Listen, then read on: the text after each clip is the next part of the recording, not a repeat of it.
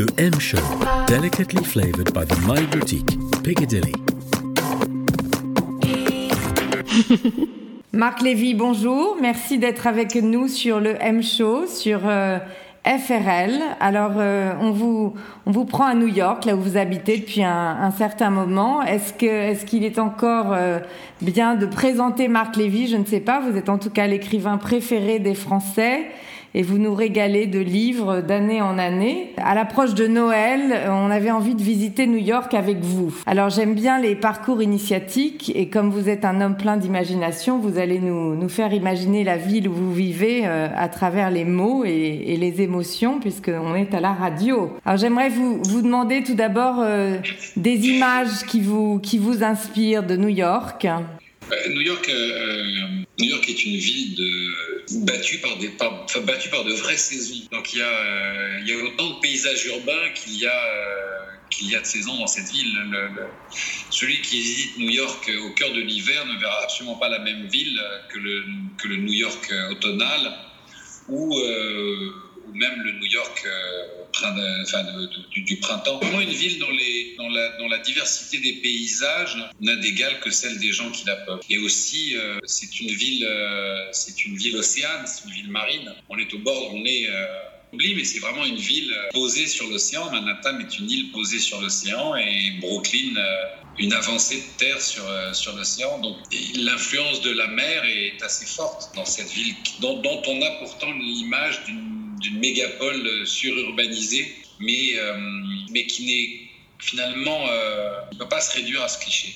Quel moment préférez-vous? Mais en fait, enfin, l'une des raisons qui me rend si heureux de vivre ici, euh, c'est que j'aime toutes ces saisons. Je, je, me souviens dans mes années parisiennes où il était parfois difficile de faire la différence euh, entre euh, l'automne et l'hiver, ou parfois même je me souviens, on est, on est, marqué par le printemps. L'arrivée du printemps à Paris change complètement la ville, qui tout à coup euh, devient verte. Mais après, euh, on peut se retrouver sous le gris de septembre à mars. Je ne parlerai pas de Londres puisque vous y êtes. J'ai vécu 10 ans et où là, il peut faire gris de septembre. C'est un mythe, c'est absolument un mythe. Et au moment où je vous parle, il fait un grand soleil. Quand je vivais à Londres, je n'avais de cesse que de défendre la météo de Londres et de dire à mes amis parisiens qui me parlaient de la pluie qu'il faisait toujours très très beau à Londres. Et c'est vrai, euh, et c'est vrai. C'est ce que je... alors je, co je continue le, le, combat parce que c'est ce que je dis aussi. Vous voyez, euh, enfin, l'été indien était absolument magnifique. Il, il, voilà, il, euh, à la mi-octobre, il faisait encore 25 degrés à New York. Euh, on a des hivers battus par des tempêtes de neige incroyable et, euh, et, parfois des étés caniculaires. Mais c'est cette grande variété climatique qui vous donne aussi euh, la sensation de, de, vraiment vivre le temps qui passe. D'accord. Et alors, partons avec euh, des idées de, de son et de musique. Faites-nous vivre la ville. Alors, Noël, c'est un moment très particulier euh, à New York puisque la ville est habitée par ce que les Américains appellent le Christmas spirit. Oui, c'est ça. Où, euh, voilà, où tout le monde joue le jeu. C'est-à-dire que le, le, c'est vraiment un moment euh, très important dans la vie américaine. Chacun euh, habille sa maison, son pas de porte, son balcon, mais même parfois sa voiture. et donc la ville est entièrement enguirlandée et, et rivalise de lumière, de décoration. tout le monde joue le jeu. Et je dirais que ce qui est assez sympathique, c'est que toutes les communautés jouent le jeu de Noël. Euh, même les communautés euh, non chrétiennes, parce que c'est euh, un esprit qui recouvre la ville et la société en général et, qui dépasse et, transcende les, croyances religieuses. Donc la ville est, vraiment la ville est parée de, de millions de petites lumières, c'est assez joli. Et on a souvent la chance que Noël soit blanc ici et, et qu'il neige juste avant Noël. Alors bon, il y a un côté, euh, c'est vrai que ça donne un côté assez féerique à la ville. Et, euh, et, encore une fois, il y a dans cette ville une diversité euh, architecturale et urbanistique assez importante. On peut commencer, si vous voulez, par le, le, le, le sud de Manhattan, le quartier financier, celui où l'hiver il fait le plus froid. Ah, il y a des différences de température. En prise directe sur l'océan. Donc c'est un quartier qui est battu par les vents. là, je dois dire, je trouve difficile à vivre au cœur de l'hiver parce que le, les températures sont vraiment enfin, moins 15, moins 20, euh, voyez, avec des vents, des vents qui vous saisissent. Ah, c'est plus de la musique, c'est un son qui fait peur presque. Oui, alors d'autant que euh, les, les, les, tours euh, se dressent dans le quartier euh, des affaires et il y a un effet qu'on connaît bien qui s'appelle l'effet Venturi, où quand le vent s'engouffre entre des, entre des hautes constructions, il, il, redouble de puissance et de bruit. Et, et, vraiment, il s'agit d'un vent glacial euh, que personne n'aime. Les médias qui sont toujours à la recherche, vous savez, d'un truc, on appelle ça maintenant le Arctic Blast. Arctic ça un peu marrer. Euh, mais, euh, mais c'est vrai que là, c'est très très froid. Et puis après, quand on monte un petit peu plus euh, vers le nord, mais un tout petit peu plus, alors on se retrouve, bon, on, passe le Lower East, on passe le quartier de Soho, qui, qui bah, au moment des fêtes de Noël, est un quartier extrêmement commerçant, hein, ce, ce, quartier. Et, et là, alors là, tout est illuminé, les trottoirs sont bondés, les magasins regorgent de gens, enfin, il y, y, a une vie trépidante et très consumériste, mais quand même très joyeuse. Ouais, on a cette image des films où, tout le monde chante des Christmas carols, tout le monde est happy, happy. Est-ce que est-ce que c'est le cas ou, ou qu'est-ce qu'on fait quand on est un, comme moi un Christmas Grinch un peu? Dans les films, ce que l'on voit souvent, ce sont des images de, de l'Upper East Side et autour des grands magasins euh, et euh, sur la 5e avenue, c'est-à-dire les quartiers très huppés de la ville, où là, euh, les décorations sont magnifiques, extrêmement ostentatoires et, euh, et, où on a cette image des films américains des années 50 avec le portier qui ouvre à des gens très chics. Voilà, Madame qui regorge de de presence. Voilà, la, réalité euh, urbaine est quand même plus humble que ça et plus modeste. Non, mais c'est vrai qu'il y a un esprit de fête. Euh, voilà, si vous allez dans des quartiers que je pourrais être les quartiers les plus authentiques et les plus sincères de la ville, je disais les quartiers du Lower East Side, le East Village, euh, le village et même le Meatpacking, Chelsea, qui sont vraiment, enfin, ou Hell's Kitchen, qui sont vraiment, comment dire, des quartiers où les gens vivent. Non pas qu'ils ne vivent pas dans les autres quartiers, mais je veux dire que ce sont des quartiers où il y a une grande diversité euh, culturelle, ethnique, de tranches d'âge, de, de, dans des quartiers peut-être moins gentrifiés que, que, que d'autres. Euh, oui, il y a un esprit de Noël. Et alors, Marc Lévy, comment, comment, il passe, euh, comment il passe Noël? C'est quoi le Noël idéal? Pour moi, en général, Noël euh, comme disait Blier dans un de ses films, c'est un moment de merde parce que je suis en général, c'est la période où je suis au milieu de mon roman et j'ai envie de tout jeter à la poubelle et, euh, et, où je me dis que ce que j'ai fait n'est pas bien du tout et qu'il faut que je recommence tout. Ah, ça vous rend tellement authentique, quel bonheur, quel bonheur d'entendre ça. Mais bien sûr, absolument. Donc, mais en même temps, euh, c'est doublement euh, un moment de merde parce que comme je suis un jeune papa, il faut que je joue le jeu. Voilà. Le de Noël pour les enfants. Non, y a, cela étant, ça, je, je fais du mauvais esprit. Alors, si on vient passer Noël avec vous à New York, euh, vous êtes en plein roman. Alors, si on vous extrait quelques minutes de, de vos, de vos papiers, est-ce qu'on a le droit d'avoir une petite fenêtre sur euh, la prochaine actualité de Marc Lévy sans dévoiler euh, tous vos secrets, bien sûr? Bon, Moi, j'ai jamais d'actualité. Je suis pas quelqu'un de suffisamment important pour avoir une actualité. Vous savez, j'écris un roman par an et le reste du temps, je me fais le plus discret possible parce que je considère pas comme étant plus important que mon voisin. Et euh, donc voilà, j'ai pas une actualité. Euh, J'écris. Je, je, voilà, il y a des, il y a, normalement un de mes romans devrait être adapté au théâtre l'année prochaine, en 2017. On peut savoir lequel? euh, Toutes ces choses comme c'est pas dit. j'ai de la chance d'exercer un métier qui est quand même un jeu. Donc, euh, quand je dis un jeu, je veux dire par là que c'est, euh, j'ai la chance d'exercer un métier où euh, la contrainte principale est, est celle de, de, laisser libre cours à son imaginaire. Donc, autant vous dire que il y a des métiers dont la pénibilité est plus grande. Et, ah, j'adore votre votre honnêteté. Vous êtes très down to earth, comme on dit chez nous, hein. Non, mais c'est rafraîchissant. C'est un métier il faut pas se tromper, c'est un métier qui demande, euh, comme tous les autres, enfin comme tous les métiers qu'on fait par passion et avec amour, c'est un métier qui demande beaucoup. Il faut, moi, je travaille euh, quand je suis en période d'écriture, je travaille 15 heures par jour euh, et je dors en moyenne 4 ou 5 heures la nuit.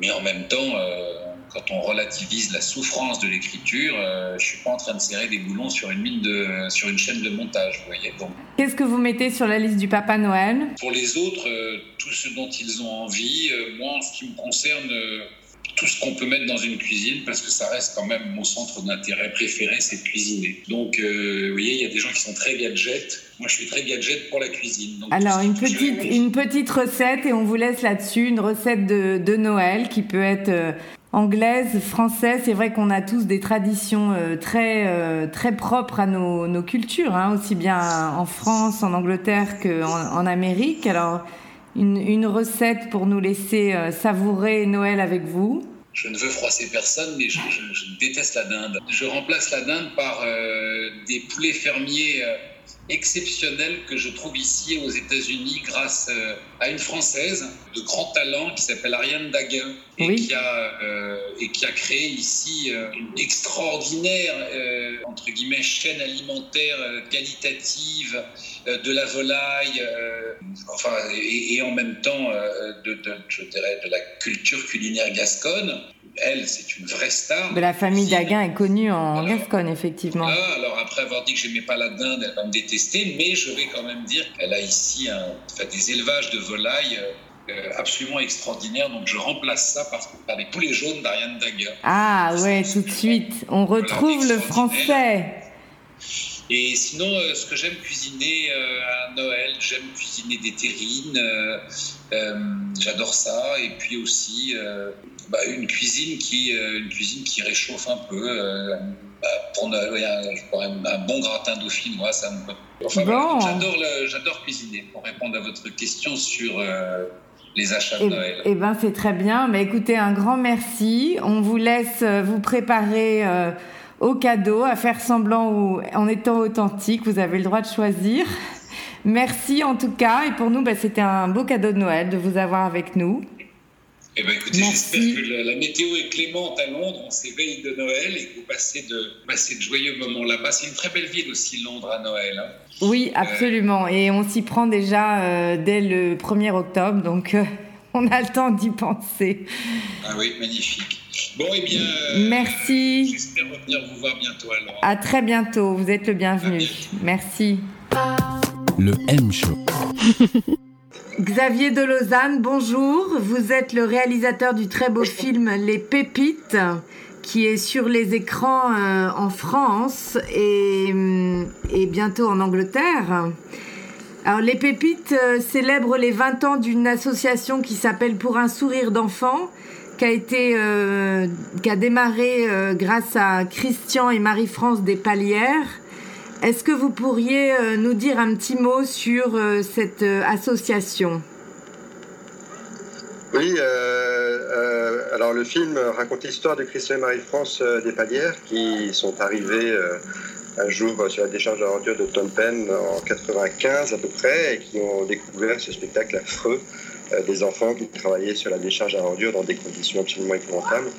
Et ils ont décidé d'agir, que leur euh, vie ne serait plus jamais pareille. Et donc ils ont décidé de déjà distribuer à manger aux enfants qui n'avaient pas de quoi vivre. Et euh, après, ils ont créé une petite école, et cette petite école, au fur et à mesure des années, est devenue une immense école. Et 20 ans après, ils ont scolarisé plus de 10 000 enfants. Voilà, donc c'est une histoire assez incroyable. Et alors, euh, ce sont des gens qui avaient de gros moyens au départ ou quel a été le, le, le moment Enfin, ils sont venus au, euh, au, Cambodge en voyage? Comment ça s'est passé ça? Ah oui, euh, non, enfin, ce sont des gens qui ont toujours euh, déjà vécu leurs rêves et leurs rêves passaient beaucoup par les voyages. Donc, euh, ils avaient déjà fait plusieurs voyages en camping-car avec leurs quatre enfants jusqu'au bout du monde dans les années 80. Et, euh, et, ensuite, euh, ils sont arrivés au Cambodge au moment de la pré-retraite de Christian. Il était ingénieur chez Bull. Oui, on peut et, rappeler qu'il il est décédé il récemment. Hein. Voilà, il était ingénieur chez IBM. Et, euh, et donc, ils sont arrivés, euh, il était à la pré-retraite pour une autre association avant de rencontrer ses enfants sur la décharge. Alors, quand on parle de, de décharge publique, c'est vraiment les plus pauvres des plus pauvres. Hein oui, ce sont des enfants qui n'ont absolument rien euh, à ce moment-là, en plus, c'était il y a 20 ans, hein, donc les conditions euh, de vie sur cette décharge à ordures à Phnom Penh étaient euh, extrêmement difficiles. Et pour vous dire, Christian et Marie-France ont commencé par leur demander ce dont ils avaient besoin, et ils ont répondu un repas par jour. Voilà, vous pouvez vous imaginer, un repas par jour, c'est juste ce qui leur était nécessaire. Voilà, pour vous dire un peu les conditions de pauvreté dans lesquelles ils étaient. Votre rencontre, Xavier, avec Christian et Marie-France, elle s'est faite comment? J'ai rencontré Christian et Marie-France il y a 15 ans. en fait, je faisais un autre métier à ce moment-là et je les ai rencontrés dans d'autres circonstances. Et ce sont devenus des amis et je suis resté en fait en contact tout au long de ces années j'ai vu leur projet grandir, grandir, grandir. Et c'est pour ça que je suis revenu vers eux il y a quatre ans pour faire ce film. Voilà, parce que je pensais que euh, leur témoignage était important. C'est une histoire qui était tellement euh, incroyable que ça méritait un film de cinéma. Oui, effectivement. Est-ce que vous pensez, en tant que réalisateur engagé, qu'il y a une émergence de ce contenu de sens? On a, on a vu euh, le succès du film En quête de sens ou du film Demain. Qu'est-ce que vous pensez en tant que réalisateur d'un engagement sur des sujets comme, comme ça? Bah, écoutez, en fait, moi, le parti pris, euh, c'était euh, de dire qu'un projet humanitaire comme ça, c'est une vraie œuvre. Voilà. Et que c'est une œuvre qui a du sens aujourd'hui, mais surtout, euh, il faut le traiter comme une œuvre, une œuvre humaine comme on peut traiter une œuvre d'art, comme on peut traiter une œuvre littéraire. Voilà. Et c'est la façon dont j'ai imaginé ce film. Et je pense qu'aujourd'hui, c'est important de montrer des modèles, et notamment pour les générations à venir, c'est important de montrer des gens euh, qui euh, ont des rêves et qui appliquent ces rêves et qui en plus euh, appliquent des rêves qui sont humanistes. Donc c'est quand même un formidable exemple. Mais au-delà de l'exemple, c'est surtout une grande histoire et une, belle histoire de cinéma. C'est pour ça que je voulais absolument un, film de cinéma. Et quelles ont été les, les premières réactions sur ce film, hein, Les Pépites? Le, le, film est accueilli de manière absolument formidable parce qu'il y a un bouche à oreille qui s'est créé autour du film qui a été assez rapide et surtout énorme. C'est formidable. Et donc, euh, les gens, je crois, sont euh, bouleversés par ce film. Euh, mais ce qui me touche, c'est qu'ils sont bouleversés positivement. Voilà, le film montre des choses dures, montre des choses belles, et les gens en sortent, je crois, intimement touchés. Vous avez fait travailler sur ce film des enfants qui ont été sortis de la décharge publique par ce couple formidable, qui ont également créé des voies de travail pour leur donner non seulement la nourriture, les soins médicaux, mais aussi un emploi dans le futur bah, En fait, euh, quand on commence euh, à aider un enfant, il, finalement, euh, la réaction est un peu en chaîne. C'est-à-dire qu'il faut aider l'enfant, mais aider aussi souvent son entourage, le surveiller dans son lieu de vie, et puis lui donner un avenir. Et l'avenir, ça passe par les études primaires, secondaires, le lycée, mais aussi par les études supérieures et la formation professionnelle. Donc, Christian et Marie-France ont dû développer une, une formation professionnelle et notamment euh, dans plusieurs corps de métier, et notamment aussi une formation professionnelle en cinéma, puisqu'il euh, n'y avait pas d'école de cinéma au Cambodge. Et donc Christian et Marie-France ont créé la première école de cinéma avec laquelle j'ai travaillé effectivement pour faire ce film. Alors vous, en tant que réalisateur, qu'est-ce qui vous a particulièrement marqué pendant ce tournage? Alors, euh, Ce qui m'a marqué pendant le tournage, mais, mais, ce qui me marque toujours en fait quand je vais là-bas, c'est l'immense émotion qu'on peut ressortir, cette espèce d'oscillation entre les émotions positives et les émotions négatives. C'est-à-dire que on est toujours en train euh, de naviguer entre un ressenti euh, euh, négatif parce que ces jeunes-là font face à des injustices qui sont immenses, il y a des situations de pauvreté qui sont absolument dramatiques, que Christian Marie-France et tous ceux qui travaillent autour d'eux essaient de régler. Et, et, en même temps, ce sont des gens qui, lorsqu'ils ont de la tension qui leur est donnée, accèdent à la joie d'une manière extrêmement rapide et extrêmement sincère, extrêmement directe. Et donc, ce sont des enfants qui sont beaux, qui sont joyeux, qui sont heureux. Et, ça, c'est absolument merveilleux. Donc c'est ça qui est euh, bouleversant en fait quand on est là-bas, c'est qu'on n'est jamais sur une ligne émotionnelle linéaire. Voilà, on est mhm. toujours en train de naviguer entre le positif et le négatif. Quelle a été euh, pour vous la scène la plus poignante à tourner? C'est difficile à répondre à ce genre de questions parce qu'il y, a beaucoup de scènes qui sont toujours très poignantes, ne serait-ce que les interviews, les témoignages. Voilà, euh, il y a des histoires qui sont incroyables, qui sont par moments très dures et d'autres moments très belles. Après, j'ai eu l'occasion de tourner des scènes assez euh, magistrales, dans le sens où euh, j'ai fait appel euh, aux élèves pour tourner comme figurant. Et donc, on a fait par exemple une grande scène du drapeau. Et voilà, chaque matin dans les écoles au Cambodge, on lève les, couleurs du pays.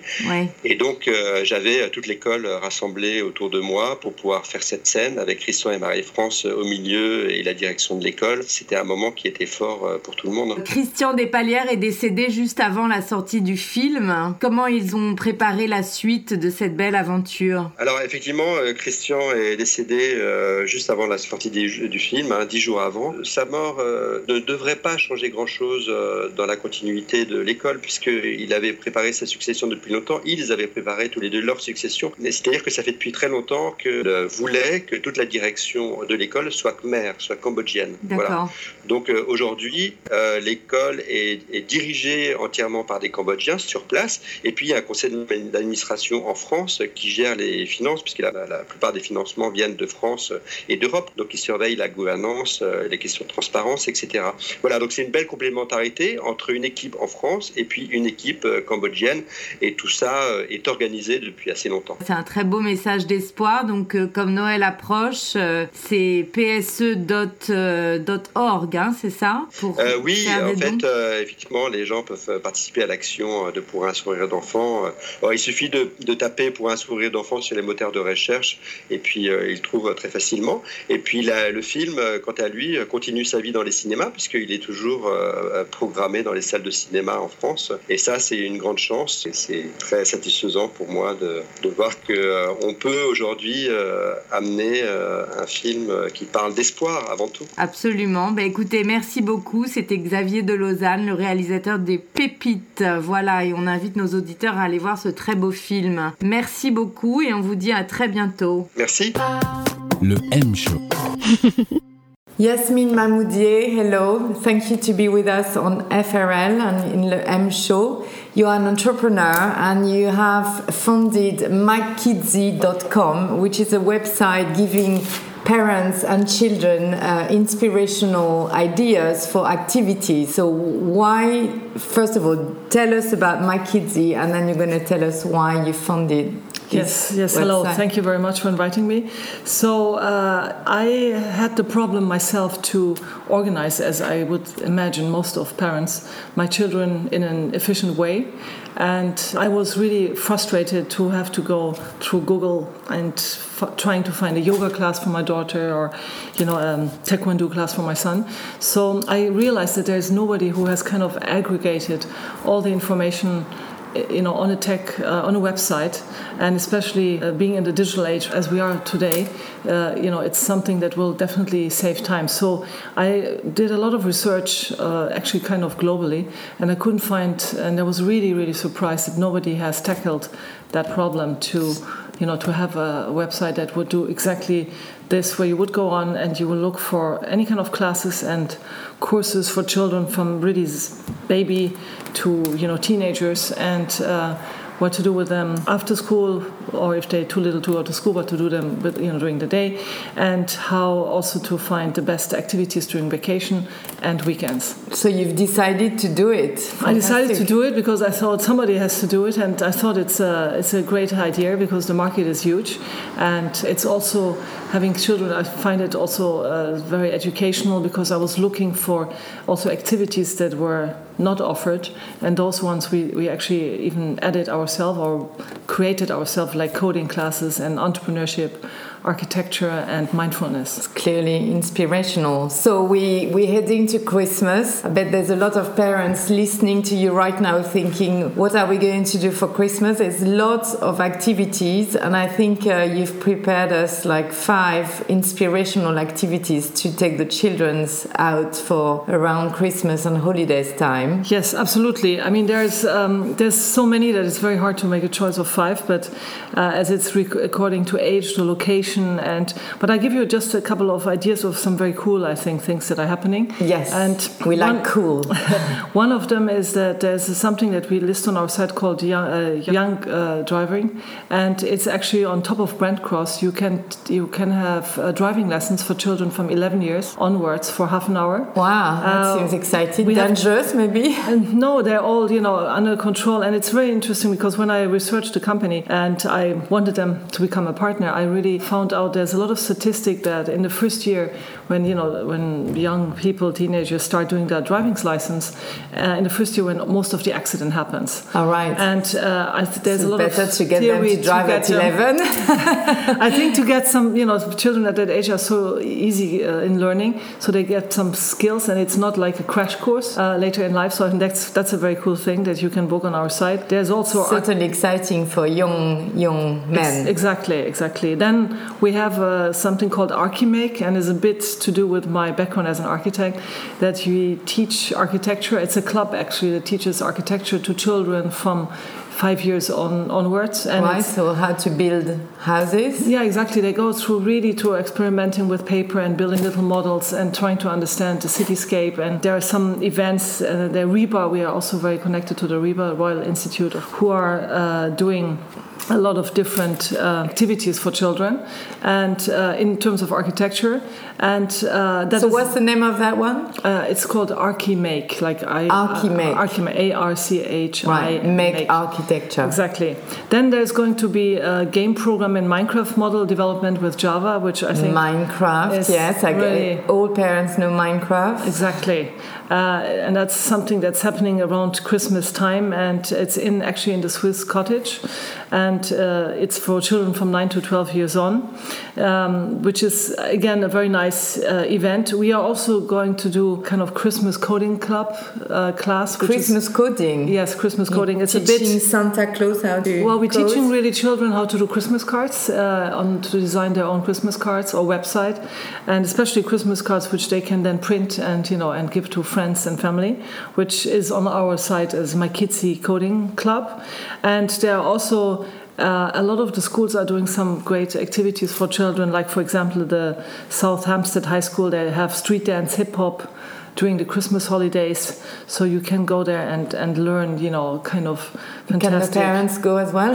parents can go as well. And then there's another really interesting club. It's called Laser Lions. They do laser parties. They do it for birthday parties, but they also go to schools. It's called Laser Line, and the kids can, you know, play around with lasers, and it's oh. it's connected with music. Like Jedi. Exactly. It's it's much. It's quite a lot of fun. Uh, I think we are already, you know, very are, good. Well, if we manage to do all more. this for for holidays, we'll have a, a full agenda. How do you find your partnerships? Uh, well, we do always look for really the best ones to you know to attract to our site, but it's suddenly now it's going uh, the other way that we get contacted. I mean, I was just contacted by Stagecoach, which is one of the biggest in the country, saying we really want to be on your site, and you know how can you promote us? We have also specials. They have some very special event on the 10th of December.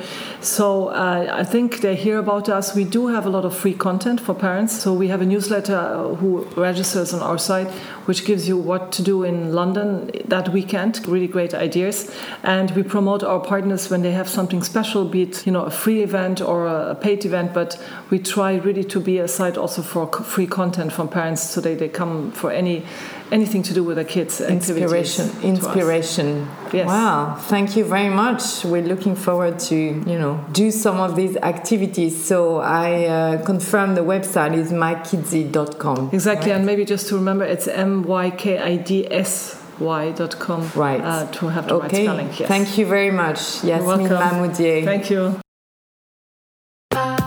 Le M Show Hervé Hérault, bonjour, merci d'être avec nous sur euh, FRL, French Radio London et le M Show. Vous êtes le fondateur du Petit Journal, un journal que connaissent bien les expatriés français, et vous venez de lancer Bleu Blanc Box. Alors euh, la rédaction a eu la bonne surprise d'avoir Noël avant Noël, j'ai envie de dire. On a découvert une belle boîte bleu blanc rouge avec euh, tout un tas de choses dedans. Alors vous allez nous expliquer ce qu'est Bleu Blanc Box. Merci Myriam. Bah, en effet, euh, la Bleu Blanc Box, c'est une box de produits français qu'on qu'on peut recevoir partout dans le monde chaque mois. Une box surprise, donc vous l'ouvrez, vous savez pas ce qu'il y a dedans, sauf évidemment des, produits français. Vous allez recevoir à la fois de, l'alimentaire sec, sucré, salé, euh, produits culturels, des bien-être, euh, des produits nostalgiques qui vont vous rappeler votre enfance, les grandes marques qui rappellent la France. Vous allez avoir aussi des produits régionaux et puis des nouveautés que vous aimeriez euh, euh bah, connaître un petit peu euh, le plus rapidement possible avant, avant votre retour en France. Donc c'est tout ce mélange qu'on a voulu au petitjournal.com présenter, nous qui connaissons bien les expatriés, à qui on parle chaque jour, plus de 600 000 personnes. on voulait leur dire à ces Français à l'étranger et ces francophones bah, qu'on pense à eux et qu'on voulait chaque mois pouvoir leur livrer à leur domicile un petit bout de France. Nous avons reçu euh, de la fleur de sel de Camargue, un joli livre de Muriel Barbery, des palmitos de la marque Lu, sans faire de la pub, mais c'est la marque effectivement euh, française, Nostalgie, des caramels, une crème pour les mains, un joli petit calepin très français aux couleurs de la France. Alors est-ce que la surprise est si importante que ça Parce qu'on pourrait après tout euh, commander, commander ce dont on a envie? Oui, alors c'est pas un site justement, on n'a pas voulu faire un site de e-commerce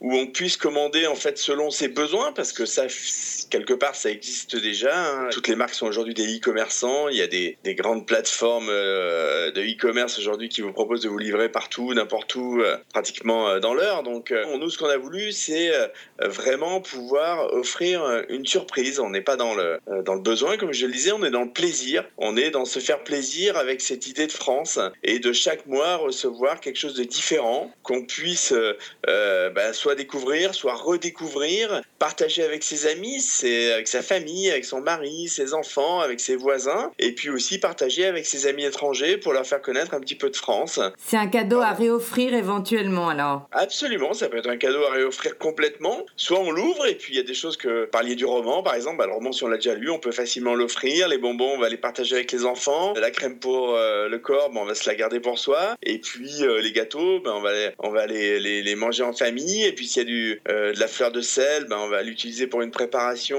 ou alors on va également parler à, sa voisine euh, japonaise euh, pour lui montrer un petit peu comment, comment on s'en sert. C'est la voix de la France à l'étranger. On a, on a envie de se dire que dans un monde si globalisé, on est encore nostalgique à l'étranger de cette France où il fait bon vivre, l'art de vivre. Oui, tout à fait. C'est une réalité. On l'a vu à travers des, des enquêtes qu'on a menées auprès de, de, notre, de nos lecteurs hein, qui finalement ont plébiscité tout un tas de, de marques qui leur rappellent euh, la France, qui leur rappellent leur enfance. Aujourd'hui, dans ce monde globalisé, on arrive à trouver beaucoup de choses partout, mais pas tout. Donc on, nous, on pense qu'on peut amener euh, euh, des produits un petit peu décalés, des nouveautés, des, des produits qui sont un petit peu enfouis dans, dans le passé, mais qui existent toujours et qu'on va pas forcément retrouver partout. Ou aussi, bah, c'est pas parce qu'on vit à Londres, à New York ou à Singapour qu'on va faire tous les jours son shopping avec des produits français qu'on peut trouver sur place. Il il s'agit pas là de, vraiment d'une économie financière, il s'agit simplement de, de, de d'un plaisir de, de, se faire plaisir de la découverte ou de la redécouverte en ouvrant sa box chaque mois. Ah, comment vous est venue cette idée Bleu Blanc Box? Alors moi j'ai vécu plus de 13 ans à l'étranger. Il se trouve que pour des raisons euh, professionnelles, j'ai beaucoup voyagé entre le Mexique et la Thaïlande et puis la France. Euh, donc j'ai fait de nombreux allers-retours et à chaque aller-retour, bah, j'avais la liste de courses ah. euh, de, de, la part de ma femme, de mes enfants qui voulaient certains, certains bonbons, certaines choses, des magazines, et mes voisins et mes voisines et mes amis et mes amis. Donc du coup, que chaque euh, voyage, euh, je faisais quasiment 8-10 euh, voyages par an, bah, chaque voyage, je ramenais des choses dans ma valise. Enfin, j'avais une valise même plutôt bien pleine au retour. Et donc, j'ai réalisé qu'il y avait effectivement ce manque parce que souvent, on me demandait des choses, je me disais, bon, c'est pas, c'est plus du plaisir que vraiment du besoin. Ouais, donc vous étiez le, vous étiez le Père Noël, la haute plaine. Alors à propos de Noël, ça approche. Comment fait-on si on a envie d'offrir cette euh, bleu blanc box comme euh, comme cadeau à des amis euh, à l'étranger? Alors pour Noël, il faut se rendre évidemment, enfin pour toute commande, il faut se rendre sur le site bleublancbox.com, tout attaché. Pour décembre, à ce moment-là, vous pouvez offrir une carte cadeau. D'accord. Et la personne va recevoir une carte cadeau dont il va bénéficier pour le premier mois de l'abonnement. Bah, il recevra sa box de Noël courant janvier, qui sera sa première box, son premier cadeau, qui sera la première box, Bleu Blanc Box, qu'il va recevoir pour son abonnement. Puis après, il choisira de poursuivre. On peut s'abonner pour plusieurs mois. Vous livrez, alors les, frais de livraison, c'est tout compris qu'on les livre à Sydney, à Tokyo ou à Tombouctou? Absolument. On a choisi de, on a choisi une formule simple qui est euh, donc un prix de 29,90 par mois et de 4,90 euros de frais de port monde entier. Donc que vous soyez à Barcelone ou à, à Montréal ou à Sydney, euh, le frais de port c'est 4,90. Est-ce que vous avez des Français qui commandent ça pour euh, livraison en France? Alors on a quelques clients en France, mais qui sont plutôt des gens qui vont en fait acheter pour faire envoyer famille, leurs amis dans l'idée d'un cadeau. En fait, en fait, nos clients en France sont plutôt des clients de cartes cadeaux parce que ils ont euh, des amis, des, de la famille à qui ils veulent euh, faire connaître Blog en Box, enfin des amis de la famille installés à l'étranger à qui ils veulent faire connaître Blog en Box. D'accord, très bien. Et alors les résultats, vous avez lancé ça quand? Mi-septembre, on a fait les 15 premiers jours de vente de septembre, donc pour livraison en octobre, puisque le principe le suivant vous achetez un mois, vous recevez le, mois d'après. Donc là, après, on a eu octobre et on est en train de livrer donc les box qui ont été vendues en octobre sur le site, donc avec livraison novembre. Elles sont en cours d'acheminement là. Je dirais que c'est le deuxième box qui est, qui est livré. On a déjà un peu plus de 500 clients, donc c'est très favorable. Le retour est très bon. Les gens trouvent que la box est très belle et que le tarif avec ce frais de port à 4,90 monde entier, eh ben, est vraiment très satisfaisant. Un ensemble de retours extrêmement satisfaisant qui nous encourage beaucoup dans notre démarche. Alors à nous maintenant de réussir les, les, les boxes suivantes et puis de, de s'appuyer finalement sur nos clients et nos lecteurs et vos internautes aussi là, chez FRL pour savoir ben, qu'est-ce qu'ils aimeraient recevoir, qu'est-ce qui leur ferait plaisir et, qu'est-ce qu'on pourrait nous euh, leur faire parvenir. La liste de nos envies euh, est ouverte, la liste au Père Noël, on peut s'y atteler dès à présent. Mais écoutez, je vous remercie. Hervé. C'était Hervé Hérault, Bleu Blanc Box, le petit journal au micro de FRL. Merci beaucoup. Le M Show. Bonjour tout le monde, bienvenue sur FRL. Aujourd'hui, on reçoit Caravan Palace, un groupe d'électro swing créé en 2005. Euh, donc vous avez trois albums à votre actif, dont le premier disque de platine. Votre dernier album, il est sorti il y a pile un an aujourd'hui. Euh, depuis, vous enchaînez les clubs, les festivals et les concerts. Euh, vous êtes d'ailleurs en ce moment à Londres et au Royaume-Uni. Alors, euh, on peut parler d'un succès. Comment vous expliquez ce, succès euh, depuis, depuis vos débuts, cette progression? On ne sait pas trop, on ne sait jamais pourquoi c'est un succès. En fait, après, le premier album, on ne sait toujours pas pourquoi. Je pense que arrivé à un bon moment. Une, je pense que le, public était prêt pour ce genre d'hybridation, qu'on a nous-mêmes découvert en faisant, donc c'était assez spontané et frais. Maintenant, si ça marche toujours, surtout à l'étranger d'ailleurs, c'est surtout parce que je pense qu'on a, on a persévéré, on a toujours essayé de trouver euh, des choses différentes à dire et euh, ça nous a permis de toujours proposer des choses différentes euh, à tous les publics qui en plus grandissaient d'année en année. Donc on n'a pas fini là, aujourd'hui on joue à la Brixton Academy, mais on n'a pas toujours fait la Brixton Academy, hein. donc ça monte, ça monte, ça monte, encore jusqu'à il y a peu, on faisait, beaucoup moins que ça en Angleterre, et je me souviens même d'il y a 5 ans, on tournait même pas en Angleterre, donc c'est c'est vraiment euh, c'est des publics comme ça qui grandissent, qui, se, qui viennent s'ajouter à tous les autres publics déjà existants. Et je pense que c'est ça qui fait le succès, c'est juste que ça, ça grandit euh, de manière euh, normale, régulière et, sans, sans, arrêt. Quoi. Au niveau du style de musique, l'électro swing, c'est c'est un mélange hybride d'une musique plutôt classique et populaire, le jazz et, et l'électro. moi, je sais que par exemple, mes parents écoutent de l'électro swing, j'écoute de l'électro swing, c'est assez intergénérationnel. Est-ce que vous mm. ressentez ça dans le public, euh, dans les ouais, depuis le début en plus. Et puis les premiers concerts, on a ressenti ça beaucoup de grands-parents qui venaient acheter le disque pour, pour leurs petits-enfants, des trucs comme ça. C'était marrant. Après, peut-être un petit peu moins maintenant avec le dernier album, parce qu'il est un peu plus. Euh, un petit peu plus aux jeunes qu'aux, anciens.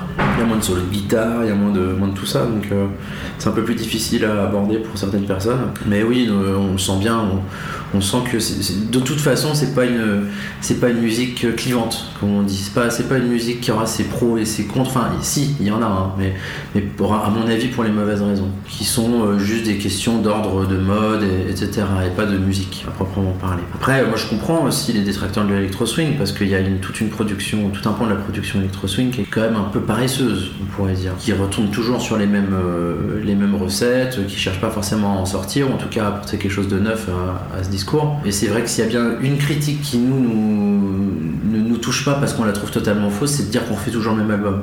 Il y en a tant qui nous disent ça, oui, euh, trois fois le même album. Non, ça au moins on est sûr d'une chose, c'est qu'on n'a pas fait trois fois le même album.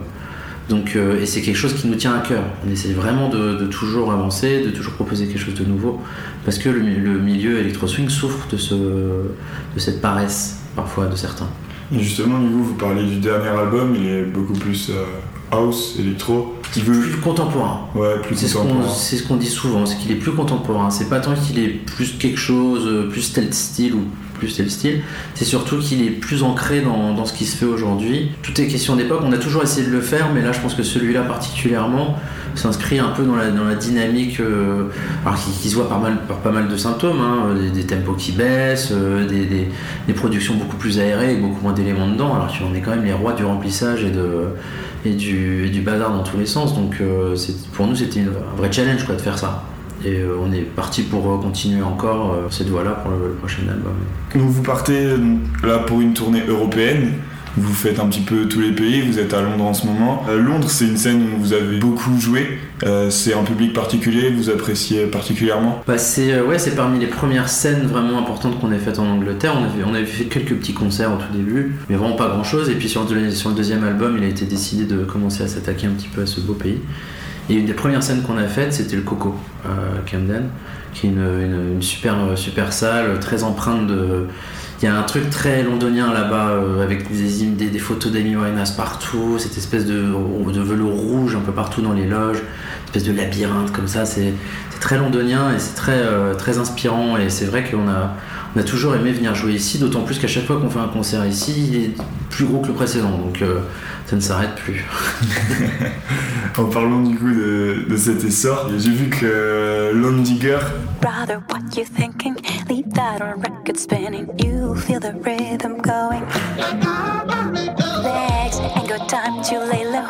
Your knees are bending, so it's time to get up and let go.